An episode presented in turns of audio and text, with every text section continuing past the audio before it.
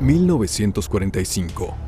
Luego de seis años de cruentos combates, las bombas atómicas sobre Hiroshima y Nagasaki ponen fin a la guerra. Más de 100 millones de personas han perdido la vida. Los vencedores imponen sus condiciones a los vencidos. Los aliados delinean el nuevo mapa de Europa. Incipiente, la Organización de las Naciones Unidas busca la reconciliación. El mundo en su conjunto busca olvidar la pesadilla. Es momento de reconstruir. Miles de soldados vuelven a casa. Están fogueados en el combate.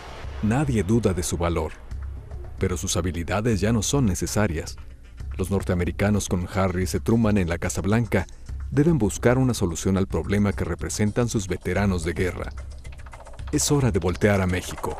En nuestro país, el Mexico City College lleva educando ciudadanos cuatro años ha mudado sus instalaciones al número 131 de la calle San Luis Potosí, en la colonia Roma, en el Distrito Federal. Cuenta con 75 estudiantes de 10 diferentes nacionalidades.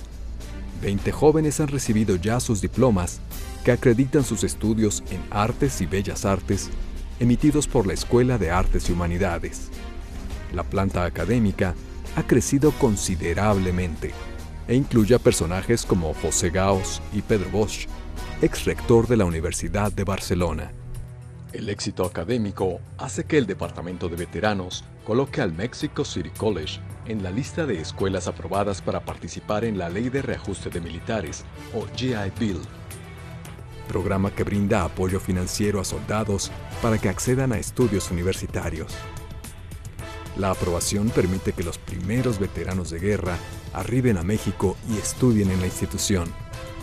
El interés que despierta la calidad académica es tal que diversas publicaciones en los Estados Unidos refieren al Mexico City College como el campus norteamericano más allá de la frontera.